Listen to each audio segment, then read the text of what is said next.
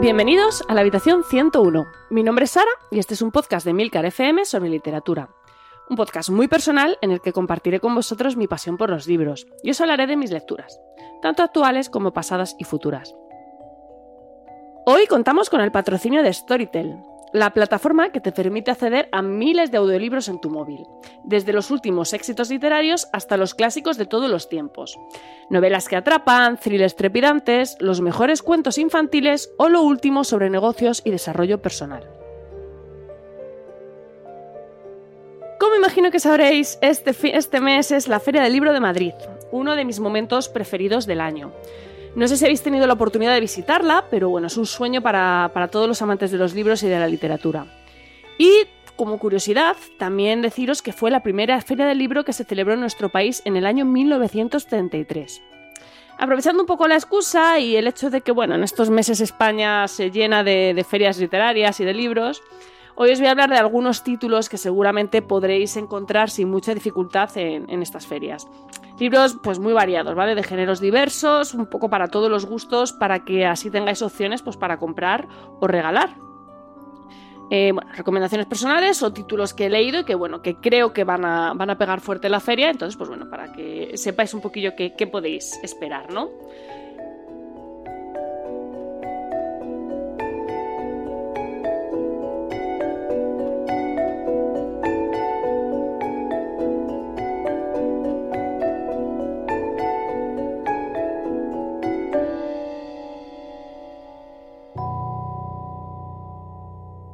La primera novela de la que os voy a hablar es mi gran apuesta para, este año. Mm, de hecho, eh, bueno, la tercera entrega de esta trilogía va, en primer lugar en la lista de libros que, quiero comprar.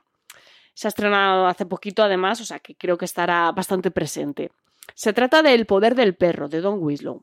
Si habéis visto la, tercera temporada de Narcos, la edición mexicana, eh, la historia os va a sonar muy familiar. Eh, no es exactamente igual y, bueno, en mi opinión la novela es bastante más cruda y da bastante más caña a Estados Unidos que la serie, pero básicamente cuentan lo mismo. La historia de la lucha contra el narcotráfico en México. Agentes de la DEA, policías corruptos, eh, narcovaqueros, sicarios y hasta la CIA. En esta primera parte de la trilogía se narra el periodo transcurrido entre los años 70 y 80. En la segunda parte, eh, titulada El cártel, se habla de lo que sucedió entre los años 2000 y 2011.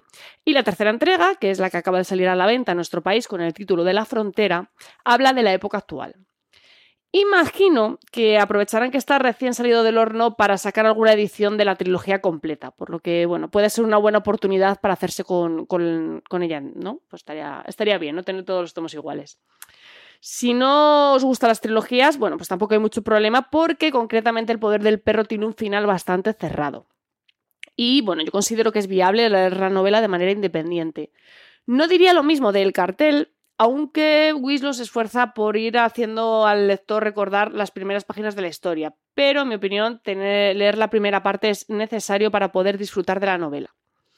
La historia de Don Weasley es, curiosa. Eh, bueno, es un tipo que después de tener varios trabajos tan variopintos como detective privado, guía de safaris en Kenia o investigador de incendios provocados, ya ves, consiguió pues, su gran sueño, que era vivir de los libros. Una de sus novelas más conocidas es Salvajes, que fue adaptada al, cine con, con, bastante éxito, aunque su novela más famosa pues, es esta, El poder del perro. Personalmente a mí el estilo de Don Winslow me gusta bastante. Tiene una forma de narrar eh, muy visual. Es como si la, acción estuviera transcurriendo en una pantalla en, lugar de las páginas de un libro. Esto hace que la novela tenga un ritmo muy dinámico, con muchos momentos de tensión y bueno, unas descripciones muy visuales. El estilo es muy directo, la novela está escrita en presente y se utilizan frases cortas, eh, muchos puntos y apartes. Es un estilo que a mí personalmente no me suele entusiasmar, pero que en esta historia funciona muy bien. Y bueno, es como si los hechos que está narrando pudieran ser solamente contados de esa manera, ¿no? Reconozco, eso sí, que al principio es todo un poco lioso porque, bueno, la presentación de los personajes lleva su tiempo, son bastantes y, bueno, al principio parece que no tienen nada que ver unos con otros, pero, bueno, nada más lejos de la realidad, la historia va a ir encajando a medida que, que va avanzando la lectura y la verdad es que lo hace de una manera casi perfecta. La historia está contada principalmente desde dos puntos de vista. El de Art Keller, que es eh, un agente de la DEA, de madre mexicana, y bueno, la familia Barrera, que son unos narcotraficantes del, estado de Sinaloa. El personaje de Arquelet guarda gran similitud con Kiki Camarena, aunque bueno, no es exactamente igual. Los Barrera podrían ser una versión de Miguel Ángel Félix Gallardo, el fundador del cártel de Guadalajara. A mí me gusta especialmente cómo están trabajados estos personajes y cómo van evolucionando a lo largo de la novela, sobre todo uno de los Barrera, pero bueno, no puedo deciros cuál porque si no os hago un spoiler y no es el plan, ¿no? Así que bueno, que se podría decir que se basa en un 90% en hechos reales, eh, Don Winslow se toma la molestia de modificar algunos nombres y personajes. Sorprendentemente, los hechos más bestias del libro sí que sucedieron en la vida real, que es algo que, yo busqué porque no, no me lo podía creer, ¿no? Ciertas cosas eran como demasiado peliculeras y yo decía, esto no puede haber pasado en la vida real. Y para mi sorpresa, pues tristemente sí. La realidad supera a veces a la ficción. Don Winslow estuvo seis años documentándose para escribir esta historia y bueno, la verdad es que se nota mucho. Si sabéis algo de la historia del narcotráfico en México, pues os podéis imaginar que esta historia tiene grandes dosis de sangre y muchísima violencia. Eh, tras leer el libro, la sensación con la que uno se queda es de frustración total. Winslow muestra los entresijos del mundo en el que vivimos y bueno, aunque aquí se habla de México y del narcotráfico, pues no cuesta mucho imaginar que estas mismas situaciones podrían trasladarse a otros países y a otros conflictos. Son más de 700 páginas que, se leerían en un suspiro, pero la verdad es que a veces uno necesita desconectar. Es, es mucha violencia, mucha hipocresía, mucha injusticia. La pena es que, bueno, en la vida real no baste con, con cerrar un libro. La segunda novela que os traigo es Vinti, de Nedio Orocafor. No sé si lo he pronunciado bien. Pero bueno, hago lo que puedo. Ganó un premio Hugo y un Nebula a la mejor novela corta. Se trata de una trilogía, por lo que hay dos entregas más de esta saga, Vinti Hogar y Vinti, The Night Masquerade, que se publicará a finales de año. La historia, bueno, me resultó muy atractiva porque la protagonista Vinti es la primera mujer imba que ha sido aceptada en la prestigiosa Universidad Intergaláctica ONZA, ONZA Uni, bueno, si me seguís en redes sociales sabréis que acabo de volver de Namibia, por lo que la idea de leer una historia de ciencia ficción protagonizada por una imba, pues bueno, llamó poderosamente mi atención. La historia la verdad es que no es la más original del mundo, todo se ha dicho, pero eh, sí que es cierto que la protagonista aporta un toque muy diferente a la ciencia ficción a la que estamos habituados. Este es posiblemente el punto más fuerte de la novela y el motivo por el que ha tenido tanta repercusión. Sin embargo, a mi juicio se queda un poco floja a nivel de trama, porque la autora propone cosas súper interesantes que no termina de desarrollar y el argumento pues termina siendo previsible. Con todo, no deja de ser muy, muy, muy, interesante la forma en la que la autora mezcla la cultura y las tradiciones imbas con el escenario de ciencia ficción en el que transcurre la novela. A mi parecer, vamos, lo mejor de toda la historia y lo que hace que realmente merezca la pena leerla. Así que ya sabéis, si os resulta interesante y os apetece leer algo muy distinto, pues eh, esta novela es una, buena oportunidad. Y seguimos con novelas cortas hablando de Nueva Madre, de Eugene Fisher. No sé si conocéis la editorial Cerbero, pero bueno, es una editorial bastante interesante que oferta libros y ebooks eh, a muy buen precio. La mayoría pues, de las versiones digitales eh, no llegan a los 2 euros y las ediciones en papel pues, están con unos 5, o sea, muy barato. Trabajan con autores pues, como Sofía Rey, Cristina Jurado, Rocía Vega, Lola Robles o Nieves Delgado. Eh, principalmente novelas de ciencia ficción, fantasía y terror, y principalmente cortas. A mí me gustan bastante, y yo ya tengo varios de sus libros en mi colección, así que os recomiendo que echéis un vistazo a su web porque seguramente encontraréis algo interesante en ella. Nueva Madre es uno de los títulos eh, que tienen, ¿no? Es una novela corta con una premisa que a mí me atrapó desde el primer momento, me gustó mucho, y es la siguiente. Imaginad que las mujeres empiezan a clonarse a sí mismas. Esto se llama partogénesis y básicamente consiste en que cualquier mujer en edad fértil puede quedarse embarazada cada vez que ovula y parir y pare pues un, clon de sí misma. Bueno, la protagonista es Tess, que es una periodista que está escribiendo un artículo sobre el asunto. Entonces, a, a través de ella, pues iremos conociendo pues, las opiniones, las reacciones que esto provoca, sus pormenores. Bueno, más que una novela, yo diría que es un ensayo especulativo. Me parece muy interesante la idea que propone Fisher y, cómo la trabaja, aunque reconozco que, bueno, a mí quizás me hubiese gustado más una historia más novela, ¿no? Pero bueno, aún así, lo cierto es que el formato que elige el autor cuadra bastante con lo que, con lo que quiere contar y el resultado es muy interesante. Así que eh, os recomiendo eh, esta historia porque además, ya os he dicho, el precio es ridículo y la historia está, está muy bien. Y bueno, dejando un poco de lado ¿no? la ciencia ficción, eh, os voy a proponer una novela contemporánea. No es una novedad, pero se ha convertido en poco tiempo en un clásico y bueno, no creo que tengáis problemas en encontrarla porque recientemente HBO ha adaptado esta historia a la pequeña pantalla, así que bueno, me atrevo a decir que posiblemente esté presente en muchas casetas de, la feria. Su título es La amiga estupenda y su autora, la misteriosa Elena Ferrante. Y bueno, digo misteriosa porque nadie sabe quién es realmente esta autora, porque utiliza un seudónimo. Y bueno, hay muchas especulaciones al respecto, que si es un hombre, que si es una periodista famosa, pero bueno, la verdad es que nadie sabe quién es. Conocida como la tetralogía napolitana, eh, cuenta la historia de dos amigas, Lina y Lenú. Desde su infancia en un barrio bastante pobre de Nápoles y durante más de 50 años. Son cuatro libros, La amiga estupenda, El mal nombre, Las deudas, las deudas del cuerpo y La niña perdida, correspondiendo cada uno de ellos pues, a una época en la vida de estas dos amigas.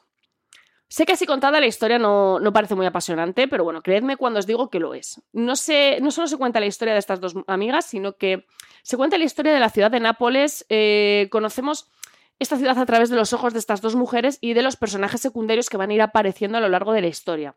También se van a tratar temas como, es como el patriarcado, la amistad, la madurez, la revolución tecnológica y la aparición de Internet o temas políticos pues, relacionados con acontecimientos históricos que tienen lugar durante el periodo en el que transcurre la historia, como el comunismo o la lucha sindical. Es una historia mucho más grande que Lila y Lenú, pero su amistad no deja de ser la espina dorsal en la, que, se construye este relato. A mí personalmente el estilo de la Ferrante me gusta mucho, cierto que resulta repetitiva en algunas ocasiones y bueno, hay algunos detalles en los que insiste demasiado, pero creo que obedece, obedece más a la personalidad de Lenu, que es quien narra la historia, y que por tanto es indispensable para dotar de verisimilitud al, relato, ¿no? De hecho, yo tengo la teoría de que hay mucho de Elena Ferrante en Lenu, aunque bueno, es algo que la verdad es que nunca voy a saber si es cierto. En definitiva, La amiga estupenda es una gran historia con unos personajes de esos que no se olvidan con facilidad. Eh, bueno, como dije en su momento, es uno de esos libros que al acabar te hace sentir triste, ¿no? Como si hubieras perdido un buen amigo. Permitidme ahora un momento para hablaros de Storytel, nuestro patrocinador de este capítulo, que cuenta más con más de 40.000 títulos listos para escuchar en tu iPhone, iPad o dispositivo Android. Es la primera plataforma en ofrecernos un montón de títulos en español, además de por supuesto en inglés y también en catalán y euskera. Puedes buscar los libros eh, a pecho descubierto por sus categorías o hacer clic en la pestaña de recomendaciones, donde verás que es una, aplicación que está apostando fuerte por esto. Reina Roja, La Amiga Estupenda, Kentucky's, Palmeras en la Nieve, Sapiens. Bueno, todos los superventas, superventas del momento están aquí y puedes empezar a escucharlos ya entrando en storytel.com barra habitación 101, donde podrás registrarte y obtener un periodo de prueba de 30 días en lugar de los 14 habituales.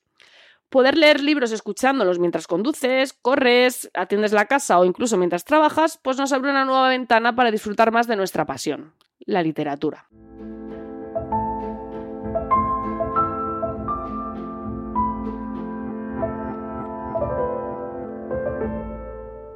Y para que veáis que era verdad, lo, que, lo de que hoy os iba a recomendar libros de todo tipo, también os traigo una autobiografía.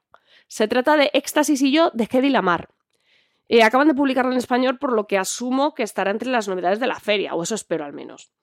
Eh, personalmente, a mi Hedy Lamar me parece fascinante, así que, eh, aunque no soy muy fanática de las autobiografías, pues bueno, me lancé de cabeza a comprar esta en cuanto supe que estaba disponible en nuestro idioma. Si no la conocéis, si no conocéis a Hedy Lamar y no habéis oído hablar nunca de ella, pues bueno, os diré que se trata de una actriz austriaca que triunfó en Hollywood durante los años 40 y 50. Aunque la realidad es que Hedy Lamar era mucho más que eso.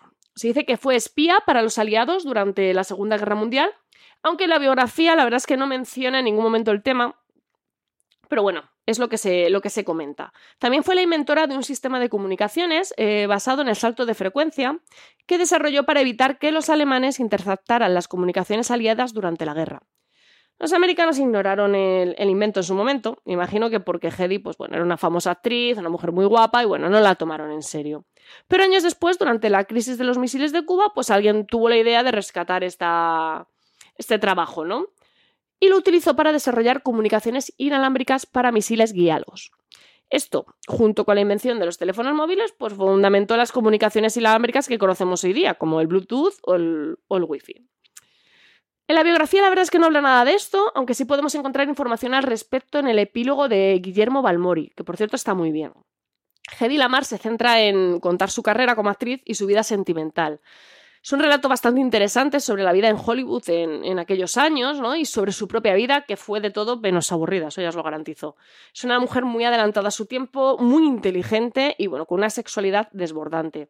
Aunque en el prólogo Diego Moldes nos advierte de que parte de esta autobiografía fue escrita por unos negros literarios que, bueno, incorporaron algunas escenas para, pues lo típico, ¿no? Para generar más ruido, para que fuese más interesante y para que llamase más la atención. Sobre todo escenas, pues, de contenido erótico. Lo cierto, bueno, eso da igual porque la verdad es que la vida personal de Hedy Lamar estuvo repleta de escándalos, se casó cinco veces, tuvo multitud de amantes y bueno, la mayoría del mundo de Hollywood incluso se rumorea que uno de sus amantes fue Kennedy. O sea que bueno, podéis imaginar, apasionante. Así que bueno, aunque no hable de su faceta como inventora de espía, que a mí me parece que es la parte más interesante de su vida, Éxtasis y yo es una buena manera de conocer un poco más a esta fascinante actriz, cómo pensaba, cómo vivía, cómo era o bueno, al menos conocer un poco lo que ella quiso que los demás conocieran sobre ella.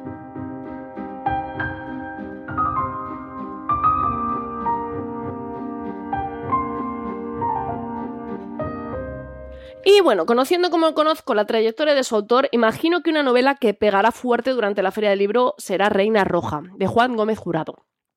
Si no lo conocéis, cosa que me sorprendería bastante, porque si por algo es conocido, además de por sus novelas, es por sus podcasts, es un escritor madrileño muy activo en redes sociales y autor de bestsellers como La leyenda del ladrón, El paciente o Cicatriz. Reina Roja es su última novela, un thriller policíaco protagonizado por Antonia Scott.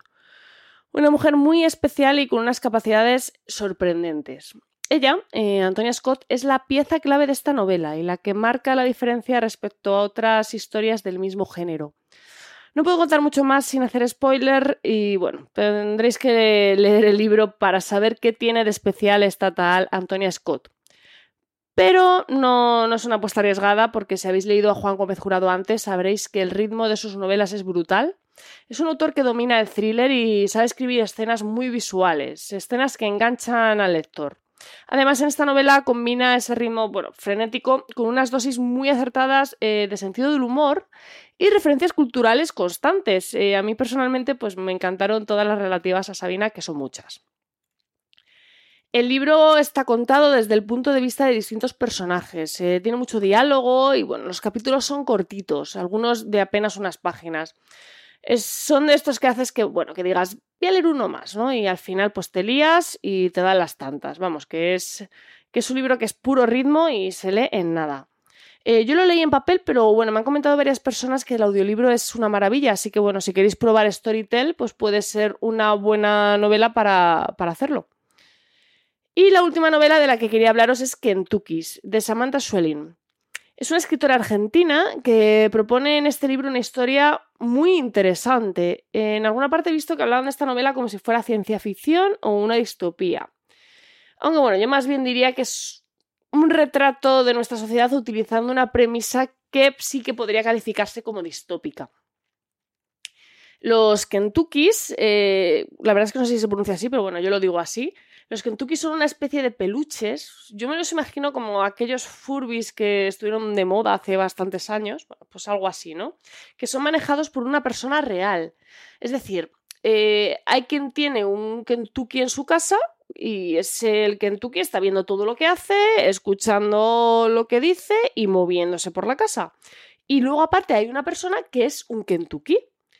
Eh, la conexión se realiza de manera aleatoria y anónima. Es decir, Nadie tiene por qué saber quién está al otro lado de la conexión. Evidentemente, el que es visto, pues da más información que el que ve. Pero bueno, en principio nadie tiene por qué saber quién es quién, ¿vale? Esto es anónimo. La historia está narrada en forma de pequeños relatos, con distintos protagonistas que tienen o que son ketukis, que están en diferentes partes del mundo y que viven experiencias pues completamente distintas. A través de ello se va a ir desarrollando un poco esa tecnología, se van a conocer sus pormenores, sus problemáticas, sus implicaciones morales, sus riesgos, bueno. Vamos a ir viendo un poco cómo la sociedad, que al principio va a recibir estos Kentuckys pues, con desconfianza, como es lógico, va a acabar por popularizarlos y por convertirlos en algo normal, algo casi necesario. El libro consigue que como lector te plantees qué opción es mejor, la de ver o la de ser visto. ¿Ser un Kentucky o tenerlo? Bueno, la verdad es que yo cuando empecé la lectura pensaba que de ambas opciones la más imposible era la de ser visto. O sea, ¿quién quiere ser visto? ¿Quién quiere exponerse así a un desconocido?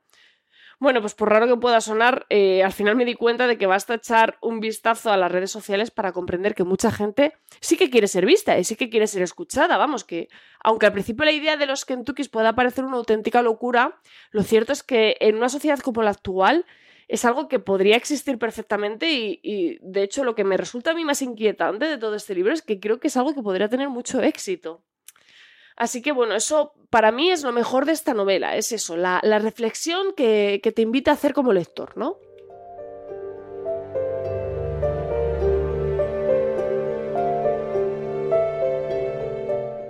Y eso es todo por hoy. Muchas gracias por el tiempo que habéis dedicado a escucharme. Tenéis todos los medios de contacto y enlaces de este capítulo eh, donde siempre, en emilcar.fm barra habitación 101. Y bueno, no olvidéis eh, registrar vuestra cuenta en Storytel entrando en la, dirección storytel.com barra habitación 101. Eh, y así podéis obtener el periodo de prueba más largo, el de 30 días, y conocer el servicio de, audio, de audiolibros, gracias al cual eh, hagáis lo que hagáis y estéis donde estéis, pues bueno, tendréis un audiolibro que os va a gustar. Leed mucho y, recordad, nos encontraremos en el lugar donde no hay oscuridad.